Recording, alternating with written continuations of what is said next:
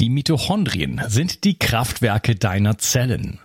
An ihnen hängt nicht nur dein Energieniveau, sondern auch deine gesamte Gesundheit. Nur gesunde und energiegeladene Zellen sorgen für einen gesunden Stoffwechsel, Hormonhaushalt und eine Regeneration auf tiefster Ebene. Damit all das richtig funktioniert, wollen die Mitochondrien auch richtig versorgt sein.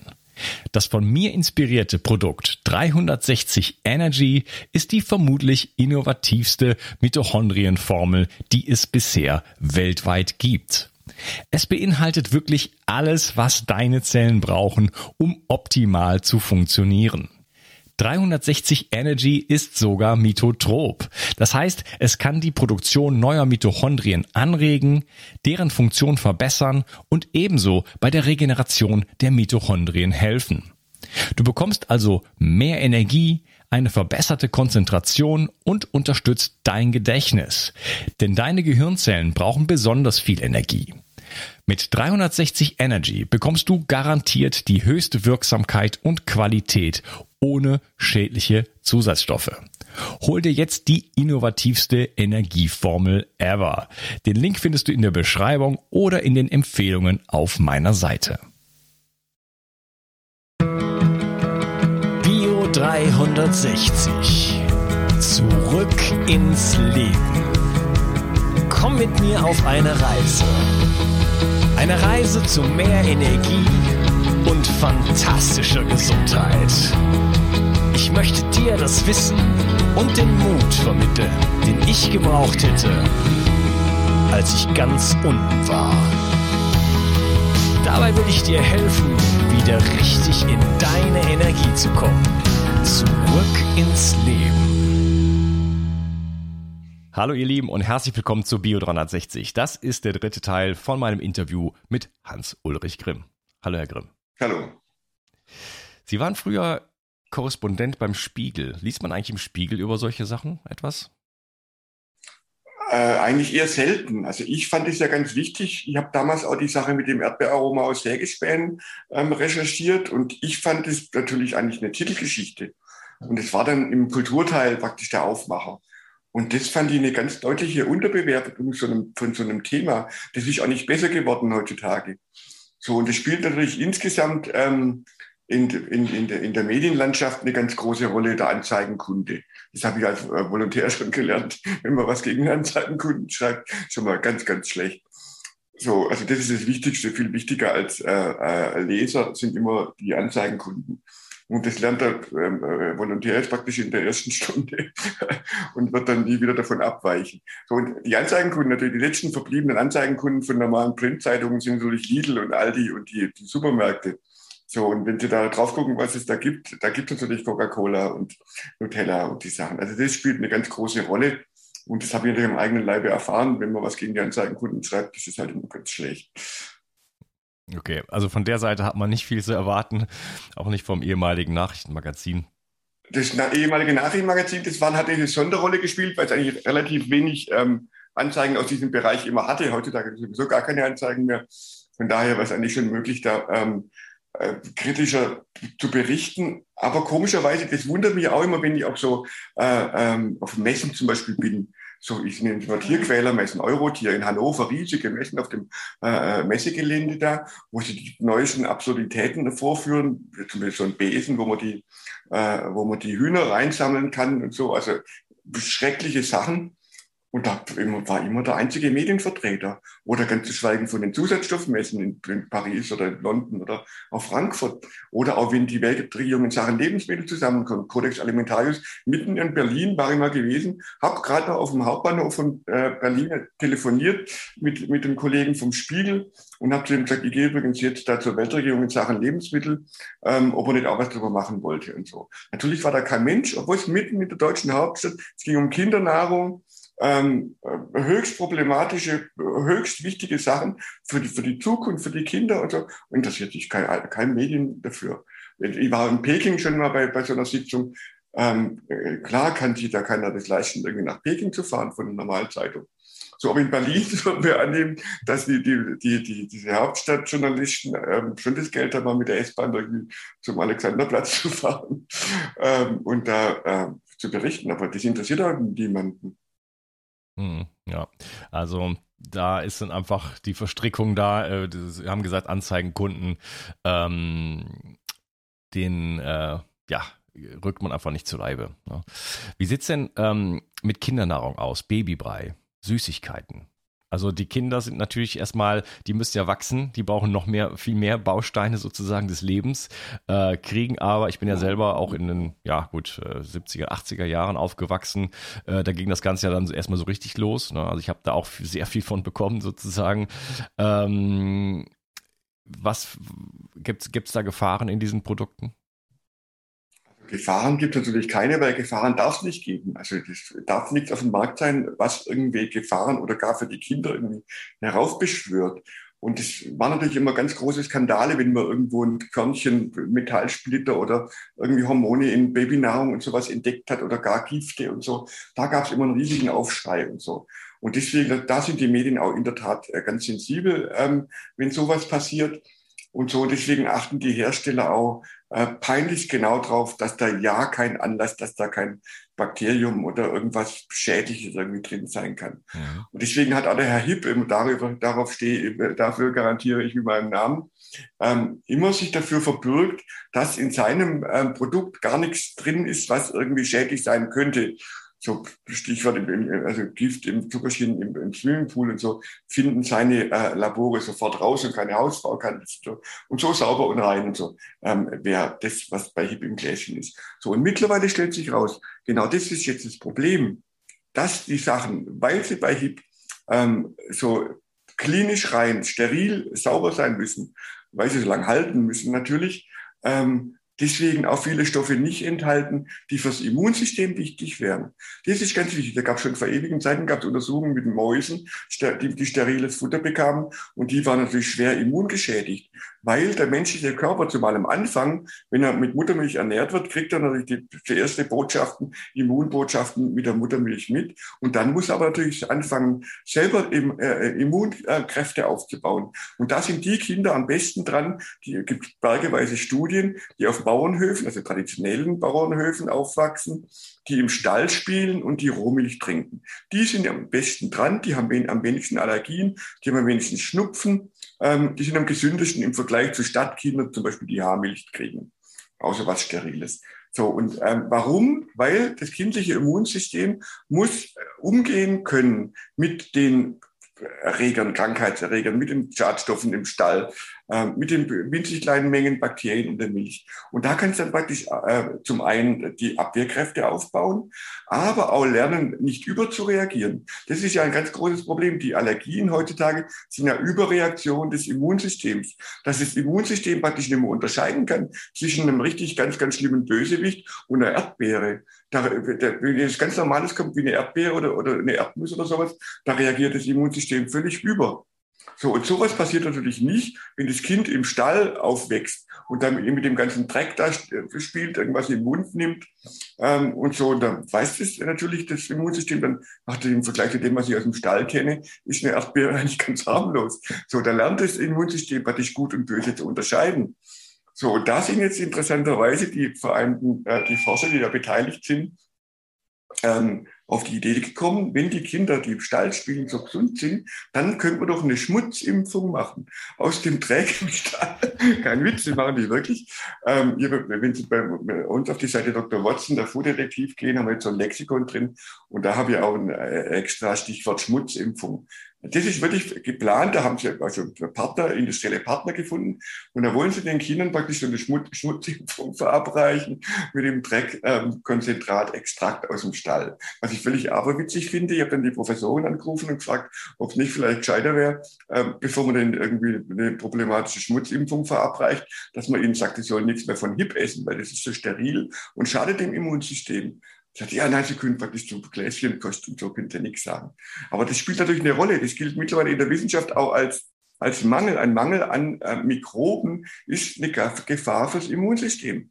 So, und die Kinder bei uns, die wachsen ja praktisch ähm, die, die Mehrheit von den Kindern wächst mit diesem sterilen äh, Hipkost aus oder Hipkost auf oder diese Quetschis, wenn wir am Spielplatz irgendwo bei uns sind. Äh, die Mütter haben ja alle diese Quetschis in der Hand. Bei uns im Kindergarten ähm, gab es irgendwann kurz vor Weihnachten und da kommt das Kind mit so einem Quetsch, also die sind so mit so Quetschobst drin, also Plastikbehälter. Und da kann man wie Zahnpasta, kann man aber das rauspressen, irgendwie dieses Quetschobst. Mm, kenn ich. Kommt unser Kind plötzlich mit so einem Quetschding da aus dem Kindergarten. Und dann habe ich gefragt, was ist denn das hier? Also aus dem Kindergarten. Bin ich am nächsten Tag natürlich empört den Kindergarten. Jetzt gerade an Weihnachten und Weihnachten, wenn alle Kinder rotzeln und so und alle Kinder krank sind, das halbe Personal irgendwie krank ist, woher kommt das? Das Immunsystem ist natürlich schwach. Und dann kriegen sie auch noch so steriles Zeug. Und wo, woher kommt das? Ähm, und sagt, das hätte Nikolaus gebracht.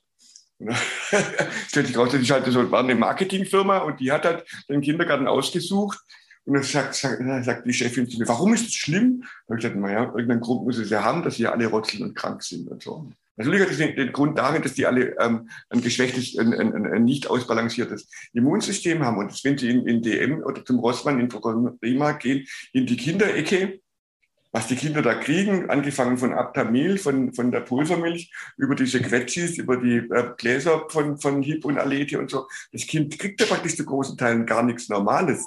Also das ist ja alles erhitzt, das ist ja alles zwei äh, Jahre haltbar oder noch länger und so. Und das ist natürlich ein großes Problem. Ich würde behaupten, es gab noch keine Generation ähm, vor dieser Kindergeneration heute, die so vollumfänglich praktisch mit industrieller Nahrung aufgewachsen ist. Und da ist natürlich überhaupt kein Wunder, dass sie zum einen immer mehr an Allergien leiden und dann andererseits an Immunschwäche leiden. Ja, also ja, witzig, von der Schmutzimpfung hatte ich noch nichts gehört. Äh, früher hat man ja die Menschen, auch wenn man eine Grippe hatte oder sowas, äh, einfach in den Stall geschickt, ne? weil man dann gemerkt hat, dann wär, wird man gesünder. Also wir brauchen, wir brauchen diesen Gesamtkontext von, von, von bakterieller Vielfalt vom Darm äh, in Verbindung mit der Natur und den, diese Verbindung haben wir halt äh, weitestgehend verloren und jetzt versucht man das dann halt wieder patentierbar dann irgendwie zu machen oder man immer wieder mehr Geld verdienen kann. Äh, wer entscheidet denn eigentlich, was, äh, was in diesen ganzen Zusatzstoffen, wir haben jetzt nur die absolute Spitze des Eisberges davon berührt. Ähm, wer entscheidet denn eigentlich, was unbedenklich ist und was nicht? Wie, wie werden solche Entscheidungen gemacht? Gibt es da Gremien, Expertengremien, äh, Studieren, die das machen, die da zehn Jahre lang äh, Doppelblindstudien oder wie, wie wird sowas entschieden? Also das habe ich mir früher auch so vorgestellt, dass die Behörden praktisch, wenn sie was zulassen, dass sie sagen, okay, geben Sie mal, mal das rein und wir untersuchen das in unseren Labors, ob das gut ist oder nicht. Aber so findet es natürlich nicht statt. Da gibt es ähm, die, die, äh, Studien der Hersteller, und die reichen dann ähm, die, die Ergebnisse ein. Und ähm, zum Teil sind das ganz hanebüchene Ergebnisse. Beim, beim äh, äh, Süßstoff Aspartam zum Beispiel gab es mal äh, eine amerikanische Regierungsuntersuchung, Bressler Report heißt es, äh, benannt nach dem Untersuchungsführer, Jerome Bressler hieß der. Und da haben die äh, die gesamten eingereichten Unterlagen untersucht und da waren hanebüchene Fehler drin. Da sind irgendwelche äh, äh, Tiere angeblich gestorben, dahinter wieder auferstanden. Und so war völliges Durcheinander in den Regalen von den Tieren und so.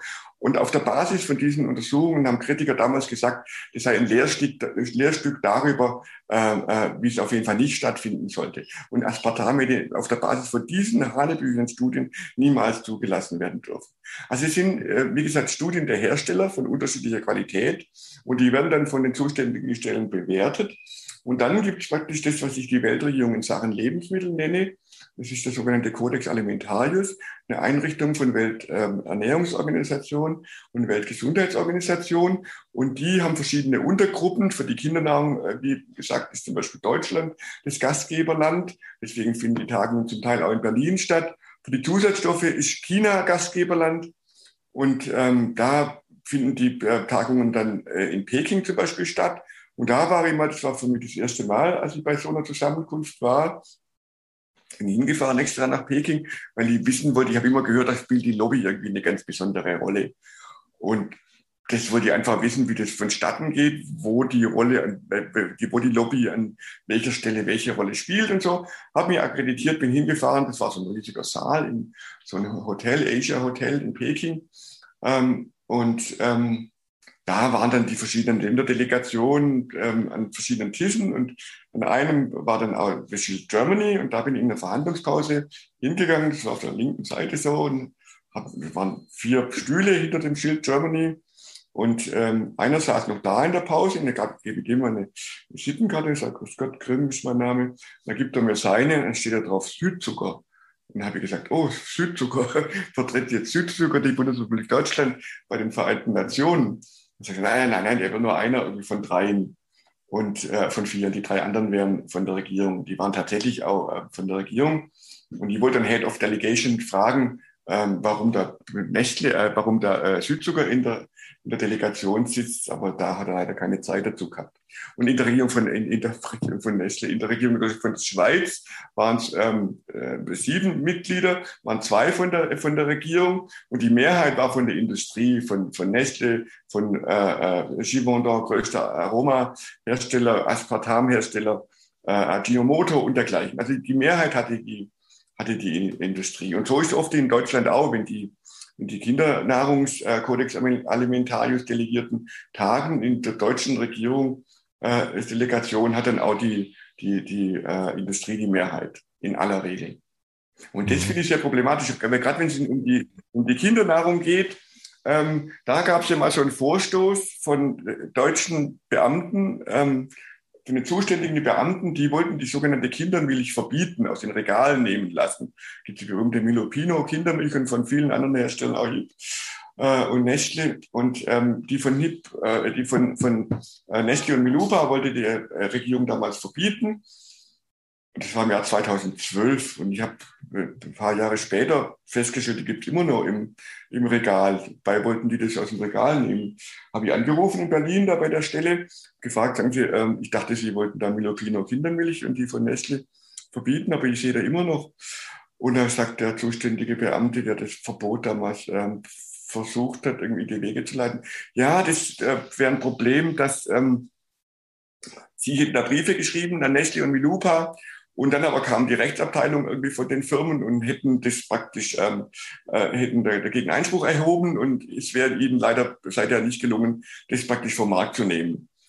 Und dann habe ich gesagt, ja, und was wäre mit der Bakterien drin? Wir haben da E. coli-Bakterien in der, in, in der Kindermilch, Milopino Kindermilch drin. Dann würden sie auch jahrelang warten und mit der, mit der äh, Rechtsabteilung von Milupa streiten, ob man das bakterienverseuchte Zeug noch beim DM kaufen darf. Nein, sagt er, nein, wenn da Bakterien drin wären, wäre es was ganz anderes weil die Kriterien für gesund und ungesund sind immer noch die praktisch vom vorigen Jahrhundert oder vom vorigen, vom Mittelalter. Aber nur Gifte, ähm, äh, Kontamination mit Schadstoffen, Erregern, Viren, Bakterien und dergleichen, die gelten praktisch als Beeinträchtigung der Lebensmittelsicherheit.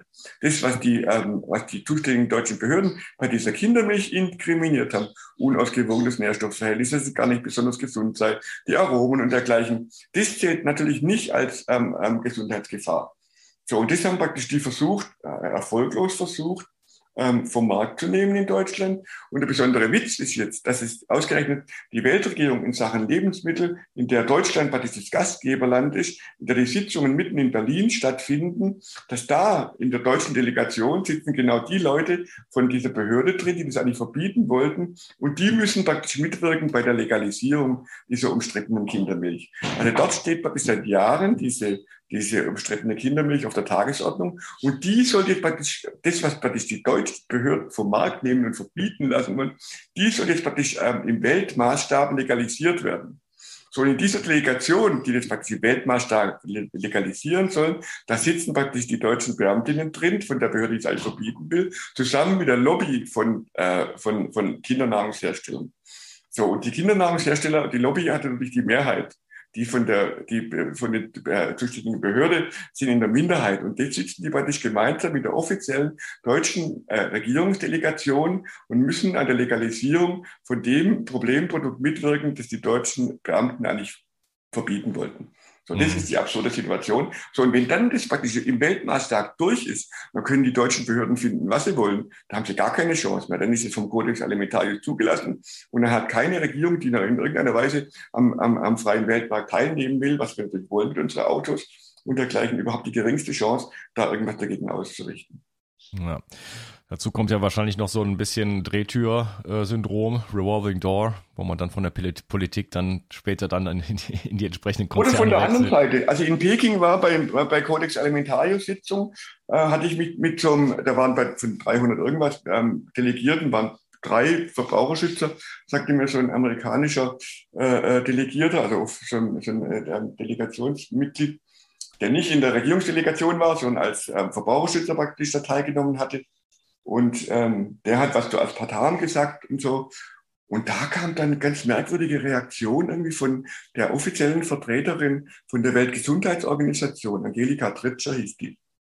Und die, die sagt, zu Aspartam es überhaupt gar nichts Neues. Das ist ja schon längst alles von den Behörden benehmigt. Und ein ganz merkwürdiger Tonfall von, für, für Weltgesundheitsorganisation. Und habe diesen amerikanischen ähm, Delegierten gefragt, irgendwie, das kam mir so seltsam vor, dass die von der Weltgesundheitsorganisation rein zum Tonfall mit ihm da umgeht. Und dann sagt er, ja, die ähm, äh, Frau, die wäre ja auch von Nestle gewesen, die wäre früher bei Nestle. Und dann sagt er, was, die von der Weltgesundheitsorganisation war früher bei Nestle? Und da bin ich hinterher, als wieder um Pause war, zu dahin, habe gerufen, Frau Tritsche, Frau Tritsche, stimmt es, dass Sie früher bei Nestle waren? Ja. So, das heißt Revolving Door, also dieser Drehtüreffekt, der findet nicht nur so statt, dass praktisch jemand von Bundes, vom Grünen Bundesgesundheitsministerium, äh, Verbraucherschutzministerium hinterher zum Mars geht, sondern es geht auch andersrum, dass man praktisch von Nestle zur Weltgesundheitsorganisation geht. Das ist dieser Drehtüreffekt, wo man praktisch sich dann von der einen Seite auf die andere bewegt. Ja, diese Verstrickungen, die finden wir in allen Bereichen, äh, wären Thema für sich. Aber äh, das muss einem klar sein, dass da, dass da immer ähm, Austausch gibt sozusagen, ne? dass man schon als Politiker für seinen späteren Job dann quasi äh, sich mit den Leuten gut stellt und entsprechend da die Weichen stellt, um dann, äh, dann anders ab, abzukassieren später. Eben. Nur das Problem ist, dass in der Öffentlichkeit und auch in der Politik selber überhaupt gar kein Bewusstsein darüber ähm, existiert, wie die Entscheidungen ablaufen. Also wenn die deutschen Politiker im Fernsehteam gegenüber sagen, ja, wir müssen jetzt im Bundestag, so, die wissen gar nicht, dass die Entscheidungen gerade im Deutschen Bundestag fallen, sondern eben auf, ähm, im Weltmaßstab fallen und dann äh, auch in Gremien fallen, wo die Lobby direkt mit am Tisch sitzt. Übrigens auch bei meinem berühmten Erdbeeraroma aus Sägespänen. Das war natürlich immer legal. Warum war es legal? Weil Sägespäne sind natürlich ein Naturprodukt. So, und ähm, deswegen kann man das auch als natürliches Produkt, als natürliches Aroma bezeichnen. So, und mhm. diese Gesetze dazu, die kamen auch aus dem Codex Alimentarius, also auch von der Weltregierung in Sachen Lebensmittel, von diesem äh, äh, äh Untergremium für Zusatzstoffe. Und wer saß da mit an der, äh, am Tisch in der Delegation? Natürlich die Aromaindustrie. Und die, äh, der Lobbyverband der Aromaindustrie war natürlich auch ganz stolz drauf, dass sie da maßgeblich drauf eingewirkt haben, auf die Gesetze, die dann erlauben, dass man Erdbeeraroma aus Sägespänen als natürliches Aroma Aroma bezeichnen darf. Also sie sitzen da praktisch flächendeckend mit am Tisch. Also Nestle zum Beispiel oft in vielen verschiedenen, in fünf, sechs, sieben äh, Delegationen oder auch Coca-Cola äh, in der deutschen Delegation und so. Das ist ganz normal. Ferrero in der italienischen, natürlich dann Danone in der französischen. Und oft, wer da, normalerweise dürfen sich eigentlich nur die äh, Staatsdelegierten melden. Aber wenn sich da einer von Indonesien meldet, dann kann ich natürlich nicht beurteilen, ob das einer von der Regierung ist. Und manchmal kommt es auch vor, sagt mir der zuständige Beamte von der von der äh, äh, Welternährungsorganisation, dass äh, ein Land nur von Nestle vertreten wird. Das kam mir mit irgendeinem Ausschuss vor. Da war zufällig unabkömmlich der Regierungsvertreter und hat halt sozusagen Nestle ähm, das übernommen. So, das kann auch vorkommen. Aber da sagte mir der gute Mann, das liegt natürlich immer an der jeweiligen Regierung. Also es liegt natürlich an der deutschen Bundesregierung. Da kann die, die Welternährungsorganisation in Rom äh, nicht zur deutschen Bundesregierung sagen, was da hockt einer von Coca-Cola in eurer Delegation. Das muss die deutsche Bundesregierung entscheiden. Und die entscheidet auch, ob sie praktisch jemand von, von, von Nestle von Coca-Cola und von der Babynahrungslobby mit in die Delegation nimmt und ihre eigenen Beamten damit in eine Minderheitsposition setzt. Das ist mhm. immer Entscheidung von der jeweiligen Regierung. Und für die Regierung, die haben ja schon mal gewählt eigentlich. Deswegen, ja. wie gesagt, wenn es um Lebensmittel äh, geht, hat die Demokratie Pause.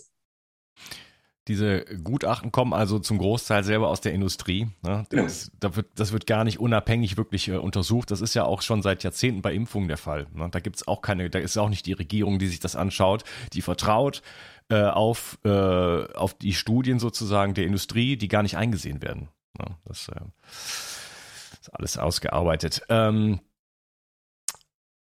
Gibt es eigentlich so Verbindungen zwischen der Lebensmittel- und der Pharmaindustrie? Sie hatten am Anfang gesagt, äh, dass, äh, dass es zu, zu bestimmten gesundheitlichen Problemen äh, kommen kann. Diabetes äh, war gefallen, äh, Cholesterin vielleicht. Äh, Gibt es ganz viele möglich, äh, mögliche Folgeerscheinungen sozusagen von der, von der Industrienahrung. Gibt es da irgendwo äh, ein gewisses, äh, ich sag mal, Zusammenspiel mit der Pharmaindustrie? Also was mir jetzt nicht bekannt wäre, dass sie sagen, wir, wir machen jetzt mal was besonders Ungesundes und ihr habt hinterher den Profit davon. Also, naja, es, es gibt ja zum Beispiel für Diabetes oder für, für verschiedene andere äh, Bluthochdruck und so weiter, wird ja dann auf der anderen Seite nochmal richtig viel Geld verdient. Hängen die irgendwie zusammen oder ist das völliger Zufall? Also es, äh, es gibt natürlich zwei Seiten. Auf der einen Seite gibt es ja die industrielle Nahrung. Und die ist natürlich ähm, nachweislich mittlerweile eine Hauptursache für die sogenannten nicht übertragbaren Krankheiten die heutzutage das große Weltproblem sind, die sogenannten Zivilisationsleiden, Alzheimer, Herzinfarkt, äh, Diabetes, Krebs und dergleichen. Das sind die nicht übertragbaren Krankheiten und die werden zu großen Teilen natürlich von, der, äh, von den Produkten der Nahrungsindustrie ausgelöst. Ich war mal in, in der Südsee, in der Insel Tonga, und ähm, da waren die Leute schon immer dick und korpulent und aber stark und gesund. Und da sagte mir der zuständige Arzt von der, von der Regierung, WHO, Korrespondenzarzt, ähm, dass die Krankheiten praktisch parallel zu den Lebensmittelimporten gekommen wären. Und früher hätten sie Infektionskrankheiten gehabt. Heutzutage wären die, die Four Top Killers oder die vier Haupttodesursachen wären Diabetes, äh, Herzinfarkt, Schlaganfall und Krebs. Und die seien praktisch angestiegen mit Importen von die haben so für Nestle äh, Maggi äh, äh, Instant-Nudeln verkauft, dann die Kinder schon da am, am Strand in den Schulbussen und so. Und Coca-Cola und wenn Sie in Fidschi in den Supermarkt gehen, dann sehen Sie genau die gleichen Sachen wie bei uns Pringles und äh, äh, Nutella und Coca-Cola und dergleichen. Also die Globalisierung heißt, dass es praktisch überall auf dem Globus stattfindet. So und ähm, das hat natürlich zur Folge, dass diese Krankheiten sich auch weltweit verbreiten, logischerweise. Und Diabetes ist natürlich eine unglaublich einträgliche Krankheit. In der FAZ stand mal, wenn es Diabetes nicht gäbe, müsste sie einen Produkt, Produktmanager der Pharmaindustrie erfinden, diese Krankheit.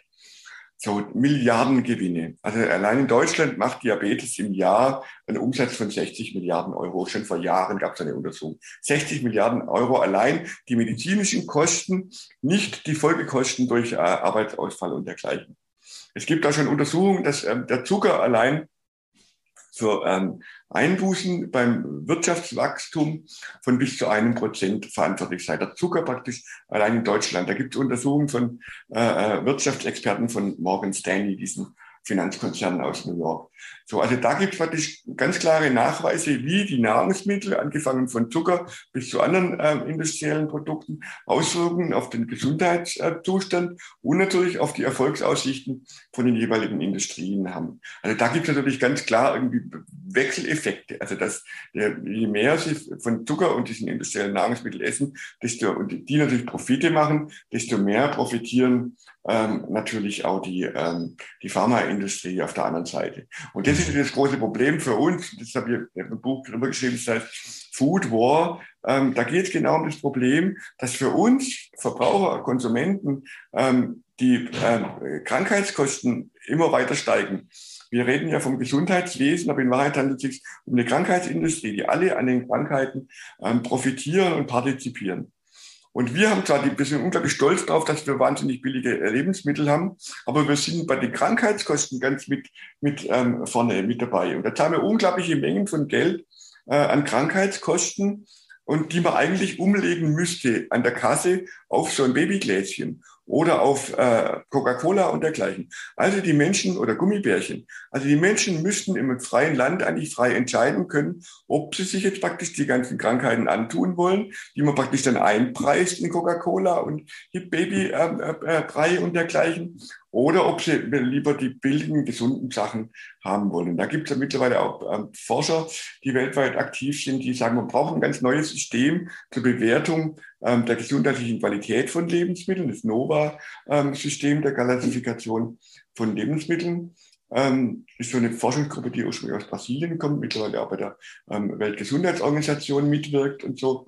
Und wir müssen natürlich auch die, das Preissystem ganz anders gestalten. Wir dürfen nicht mehr ähm, ähm, Ungesundes subventionieren, wie das ähm, Jahrzehnte, Jahrhunderte lang beim Zuckerzeug der Fall war, sondern wir müssen die Krankheitskosten auf das, ähm, auf das Ungesunde ähm, umlegen und so die Produktion ähm, des Gesunden verbilligen. Sonst ist der arme Mensch in New York zum Beispiel, die armen Menschen, Warum haben wir in, New York so viele Corona-Fälle natürlich oder in Amerika, weil es so viele Vorerkrankte gibt? Warum gibt es Übergewichtige? Warum gibt es die Vorerkrankten? Weil sie natürlich das ganze Fastfood essen. Warum essen sie das Fastfood? Weil es billiger ist als das gesunde Essen. Und das ist das große Problem. Wenn, wenn man die Leute praktisch, die Armen, nötigt dazu, dass sie aus, aus ökonomischer Rationalität das billige, ungesunde kaufen, dann ist es natürlich eine völlig absurde, äh, absurde äh, Situation. Und ich finde, ich in der ganzen Corona-Debatte ganz merkwürdig, dass dieses Paradigma der Vorerkrankungen und der ungesunden Nahrung, in Brasilien übrigens genauso, also man kann das überall durchdeklinieren.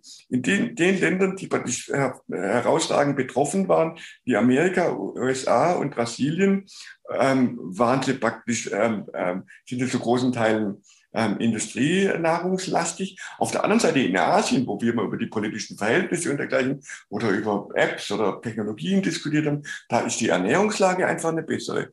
Da gibt es praktisch, natürlich gibt es in China mittlerweile auch ein paar dicke Kinder. So, aber insgesamt sind die ja mit den Vorerkrankungen, Diabetes und nicht übertragbaren Krankheiten ähm, natürlich ganz anders dran als wir bei uns. Die ganze Industrienahrung spielt eine ganz andere Rolle.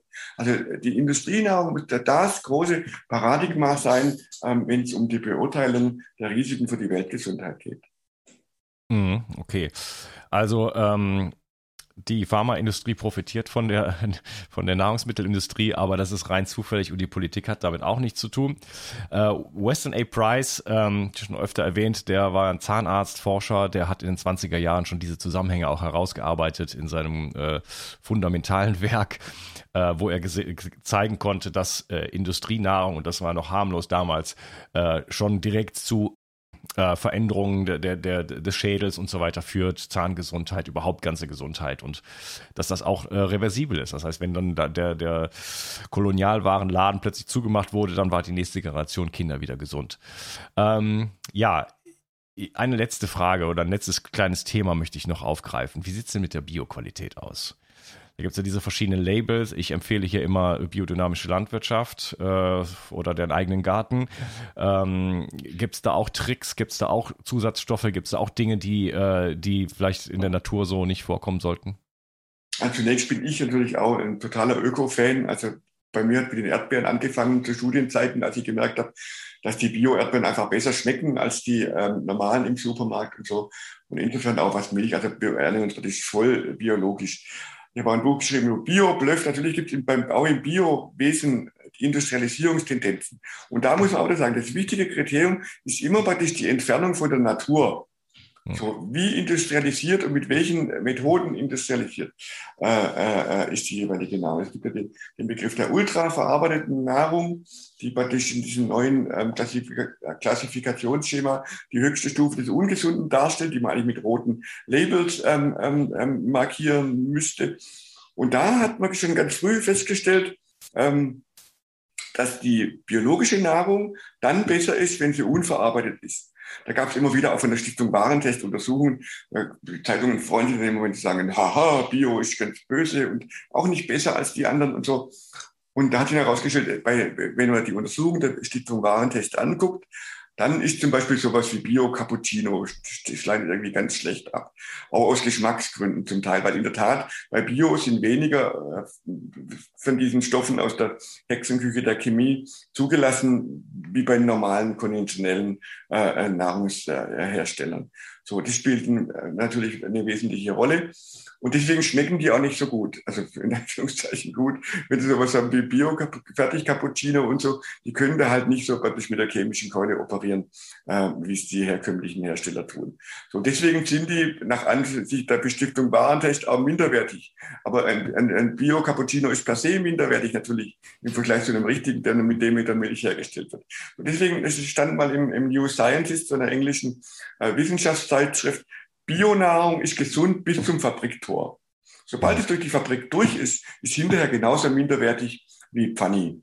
Ich habe auch Untersuchungen in Auftrag gegeben bei einem äh, Hamburger Labor. Die sollten das Vitamin C, was immer so ein Leitvitamin ist, untersuchen. Und zwar im Vergleich von, von äh, Bio-Pulverpüree und ähm, Pfanny-Püree und meinem selbstgemachten Pulver, äh, selbstgemachten äh, Kartoffelpüree. Und dann kam raus, dass in der Tat mein äh, selber gemachtes ähm, Kartoffelpüree doppelt so viel Vitamin C hatte wie das Pfanny und das von äh, Bio. Und also das Bio war genauso minderwertig wie das von Pfanny. Habe ich bei der angerufen und Marketingleiterin, ähm, Qualitätsmanagerin gefragt, ähm, sagen Sie, warum ist denn Ihr Bio-Püree genauso minderwertig wie das von Pfanny?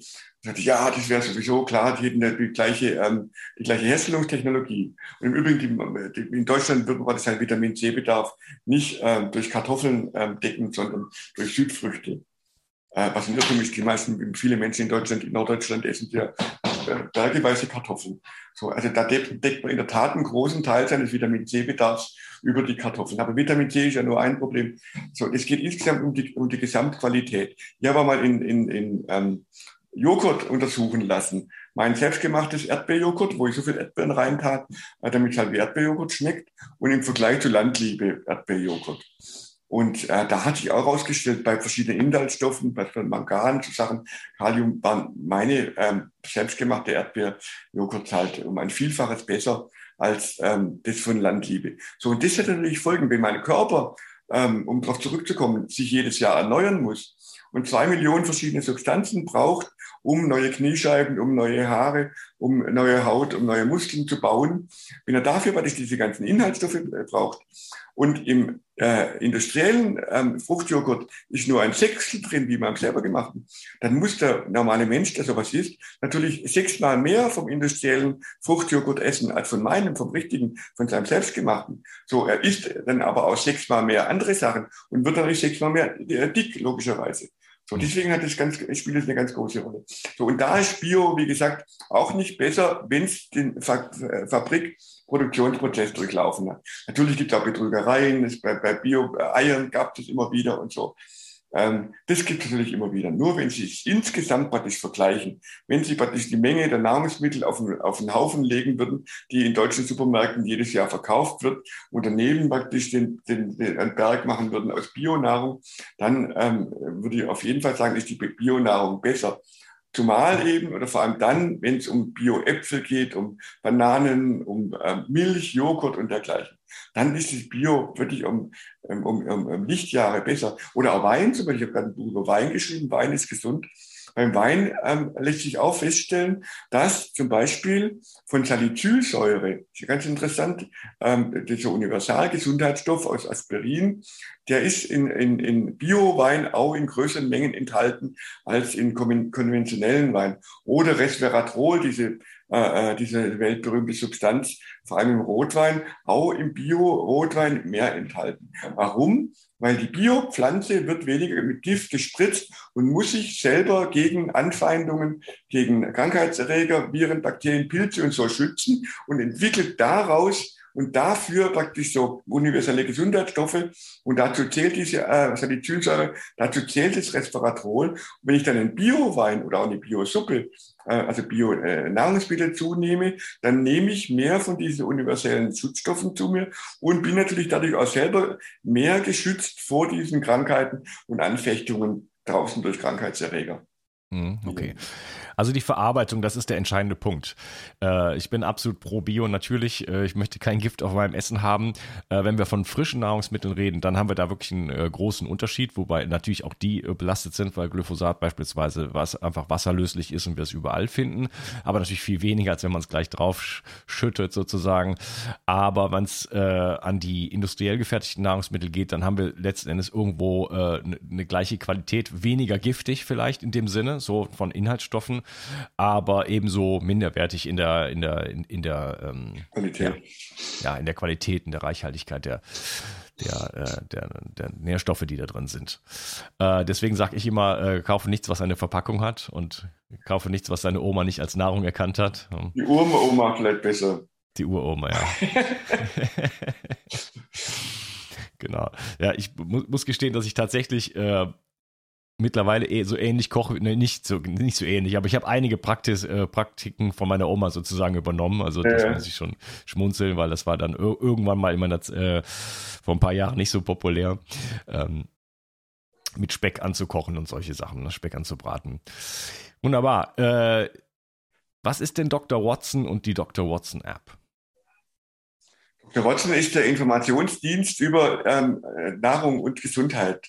Und wir konzentrieren uns eben auf die ähm, industrielle Nahrung, haben schon seit Jahren diese äh, Datenbank äh, zu Zusatzstoffen, äh, auch auf Französisch übrigens und Chinesisch äh, und Deutsch natürlich. Und ähm, da kann man sich praktisch äh, unabhängig informieren über die Wirkungen der ähm, Zusatzstoffe, auch wie weit sie verbreitet sind, wie schädlich sie sind und dergleichen. Haben dafür alle vorhandene Literatur ausgewertet, auch bewerten lassen von Wissenschaftlern nach wissenschaftlichen Kriterien und ganz leicht verständlich, ganz ähm, verständlich geschrieben, ähm, nach den Zusatzstoffen aufgegliedert, zugänglich für jeden. Auch über Krankheiten. Man kann auch Alzheimer angeben und gucken, was denn da für Zusatzstoffe eine Rolle spielen. Das ist das eine.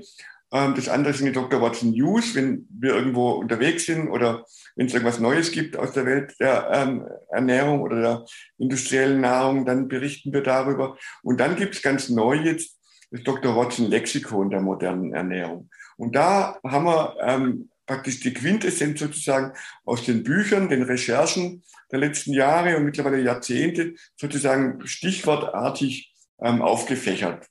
Und es fängt zum Beispiel an mit der abfallfreien Lebensmittelwirtschaft, was manche irgendwie gruselig finden. Und da geht es dann zum Beispiel um die, äh, um die Wiederaufbereitung von Abfällen aus äh, der Papierindustrie und wie man daraus Geschmack machen kann oder wie die Industrie auch aus Abfällen zum Beispiel Vitamin E und so angeblich gesunde Zusatzstoffe gewinnt und so. Also zum Teil sind es so ganz gruselige Sachen, es sind aber auch die Hintergründe. Das finde ich auch das ganz Wichtige diese Weltregierung in Sachen Lebensmittel? Was sind es oder die, die, die Professoren, die mit der Industrie gesponsert zusammentun und da zu einschlägigen Ergebnissen kommen? Wenn es heutzutage um die Bewertung von ähm, Nahrung geht, dann spielen ganz, ganz große Komplexzusammenhänge eine Rolle. Und gerade wenn es um die Bewertung zum, zum, von Nahrungsmitteln geht, ähm, finde ich, braucht es auch jetzt ein zeitgemäßes System, ähm, ein Paradigmenwechsel, um die Qualität zu beurteilen. Bisher geht es immer noch darum, dass auch die äh, Regierung sagt und die Experten sagen, ja, noch nie waren die Lebensmittel so sicher wie heute. Und da haben wir angerufen da bei der zuständigen ähm, äh, Fachfrau der deutschen Bundesregierung. Sie haben gerade geschrieben, eine Studie, neue Bundesinstitut für Risikobewertung, die oberste Instanz in Deutschland zur Bewertung von Lebensmittelrisiken. Noch nie waren die Nahrungsmittel so äh, gesund wie heute. Und zugleich kommt, kam eine Studie raus von Harvard University, also absolut äh, weltoberste Instanz äh, in Ernährungsmedizin, dass 180.000 Todesfälle pro Jahr durch Softdrinks zu beklagen wären. Und dann habe ich gesagt, wie können Sie denn behaupten, dass heutzutage die Lebensmittel noch nie so sicher waren in der Geschichte? Und zugleich kommt eine Studie raus, 180.000 äh, Todesfälle ähm, durch Coca-Cola und dergleichen. Und Coca-Cola ist bestimmt ein total sicheres Lebensmittel. Und so, das, ja, Zucker wäre natürlich was völlig anderes. Ähm, so bei, bei dem, was bei uns als ähm, Sicherheitskriterium gilt, geht es um, äh, äh, um Schadstoffe, um äh, Kontamination, um Erreger, Viren, Bakterien und dergleichen. Zucker sagte zu mir, ja, das Zucker weiß ja jeder, dass es ungesund ist. Das muss man dann persönlich entscheiden, sowas zu meiden. So, und das finde ich ist natürlich nicht mehr zeitgemäß. Man muss natürlich heutzutage die ähm, Faktoren berücksichtigen, die eine Rolle spielen bei den großen Weltkrankheiten, bei den sogenannten Zivilisationskrankheiten. Und da spielt der Zucker natürlich eine ganz große Rolle. Und da spielt auch die, die industrielle Verarbeitung eine ganz große Rolle. Und darüber berichten äh, Dr. Watson und das, das äh, Dr. Watson ähm, Lexikon der modernen ähm, Lebensmittel ganz zentral. Und da geht es dann auch um die äh, Bewertung der industriellen Nahrung. Da gibt es ja dieses neue System ähm, der NOVA-Forschungsgruppe, wie man die ähm, Lebensmittel einteilen kann, ähm, qualitativ nach der Entfernung von der Natur. Auf der Stufe 1 sind die ganz normalen, wie Erdbeeren ähm, ähm, und dergleichen. Auf der zweiten Stufe sind die mäßig verarbeitet, bis hin zu, zur vierten Stufe, da sind Baby, industrielle Babynahrung drin, Coca-Cola drin, ähm, äh, Tiefkühlpizza drin und diese ganzen Sachen. Und das wäre das Kriterium. Und da kann man mit, damit kann man dann natürlich auch so ein Problem wie Glutamat, ähm, Überversorgung, äh, besser in den Griff kriegen, indem man sagt, liebe Leute, problematisch sind industrielle Nahrungsmittel, unproblematisch ist die Muttermilch zum Beispiel. Und wenn in industrieller Nahrung äh, Glutamat drin ist, und man das einfach weglässt oder strenger reguliert, dann haben wir das Problem gelöst. Nicht aber, indem man den Kindern verbietet, den Säuglingen verbietet, Muttermilch zu trinken, weil da Glutamat drin ist. Es geht praktisch darum, die Lebensmittel zu bewerten äh, nach Maßgabe des Abstands von der Natur. Je natürlicher, desto besser. Je weiter industriell verarbeitet, desto problematischer und desto ungesünder. Das ist es, darum geht. Und nach, nach diesen Maßstäben äh, berichtet Dr. Watson und vor allem das Dr. Watson Lexikon der modernen Ernährung über die Nahrungsmittel. Mhm. Und äh, was macht die App? Wie bitte? Die App? Achso, die App. Die App ist praktisch die Offline-Version der Zusatzstoffdatenbank. Da kann man die praktisch runterladen und kann dann praktisch immer im Supermarkt oder überall, wenn man was wissen will, eingeben und dann das praktisch, was in, den, in, der, in der Datenbank im Internet zu finden ist, einfach offline auch äh, zugänglich haben. Ja, wunderbar. Ja, vielen lieben Dank für Ihre Zeit hier erstmal und für Ihre Arbeit äh, generell, ähm, weil Sie haben sehr viele äh, tolle Bücher auch geschrieben. Eins konnte ich äh, lesen, Chemie im Essen. Äh, dann gibt's noch, äh, haben Sie gerade eben erwähnt, Wein ist gesund, äh, Food War, Katzen würden Mäuse kaufen. Es geht auch um Tier, Tierfutter dann dabei. Echtes Essen, der Anti-Aging-Kompass, die Kalorienlüge, wie uns die, die, Nahrungsindustrie dick macht, Nahrungsmittelindustrie dick macht, der Biobluff, die Suppe lügt. Äh, dann gibt es ein Buch über Zucker, garantiert gesundheitsfährdend heißt das. Ähm, vom Verzehr wird abgeraten, anderes Buch. Leinöl macht glücklich, tödliche Hamburger. Also Junge, Junge, sehr viel äh, wirklich Recherche da betrieben, weil das, da muss man ja wirklich auch ins Detail gehen. Und wer sich da auf jeden Fall nochmal mehr informieren möchte, ähm, kann sich die Bücher durchlesen, beziehungsweise es gibt auch ziemlich viele davon als Hörbuchversion, ähm, was sicherlich, sicherlich auch den einen oder anderen interessieren könnte. Ich bedanke mich für Ihre Zeit. Ich werde die Bücher und äh, Dr. Watson natürlich hier in den Shownotes verlinken und äh, ja, wünsche Ihnen noch einen schönen Tag und natürlich ein sehr, äh, das werden wir jetzt nicht gemeinsam, aber zur gleichen Zeit wahrscheinlich äh, natürliches äh, Mittagessen genießen. Okay, genau, darauf warte ich jetzt gerade noch. Ja, vielen Dank. ich bedanke mich. Tschüss. Ja, ciao. Die Versorgung mit essentiellen Mikronährstoffen ist eine der wichtigsten Gesundheitsstrategien. Du brauchst sie für den Energiestoffwechsel in den Mitochondrien, für deine Entgiftung und normalen Stoffwechselfunktionen. Dabei ist es heutzutage schwieriger denn je, diese Mikronährstoffe über die Nahrung aufzunehmen. Dazu kommt noch, dass wir heutzutage durch die vielen Stressfaktoren, denen wir ausgesetzt sind, einen höheren Bedarf haben. Ich habe diesen Bedarf erkannt und war mit den bisherigen Produkten am Markt schlichtweg nicht zufrieden oder einverstanden. Daher habe ich mich aufgemacht und das wahrscheinlich umfangreichste Multinährstoffpräparat am deutschen Markt entwickelt. Das Ergebnis nennt sich 360 Vital. Und dieses Produkt enthält alle wichtigen Vitamine in der richtigen Form und Dosierung, zahlreiche wichtige Mineralstoffe, Pflanzen- und Heilpilzextrakte, Antioxidantien wie zum Beispiel Astaxanthin und Resveratrol, Coenzym Q10, 50 Milliarden darmaktive Bakterien und vieles mehr. Dabei habe ich natürlich auf die höchste Rohstoffqualität geachtet und darum enthält 360 Vital zum Beispiel keinerlei Zusatzstoffe. Das liegt alleine auch schon daran, dass gar nichts mehr in die Kapseln hineingepasst hätte. Mit 360 Vital bekommst du also eine Grundversorgung für deine Mitochondrien und aktivierst deine körpereigenen Entgiftungsfunktionen und deinen Stoffwechsel. Daher ist 360 Vital auch ein Grundelement in meinem Entgiftungsprotokoll richtig entgiften. Mit 360 Vital ersetzt du praktisch alle Nahrungsergänzungsmittel in deinem Schrank und bekommst alles in höchster Qualität und erleichterst damit dein Leben. Bio 360. Zurück ins Leben. Komm mit mir auf eine Reise. Eine Reise zu mehr Energie und fantastischer Gesundheit. Ich möchte dir das Wissen und den Mut vermitteln, den ich gebraucht hätte, als ich ganz unten war. Dabei will ich dir helfen, wieder richtig in deine Energie zu kommen. Zurück ins Leben.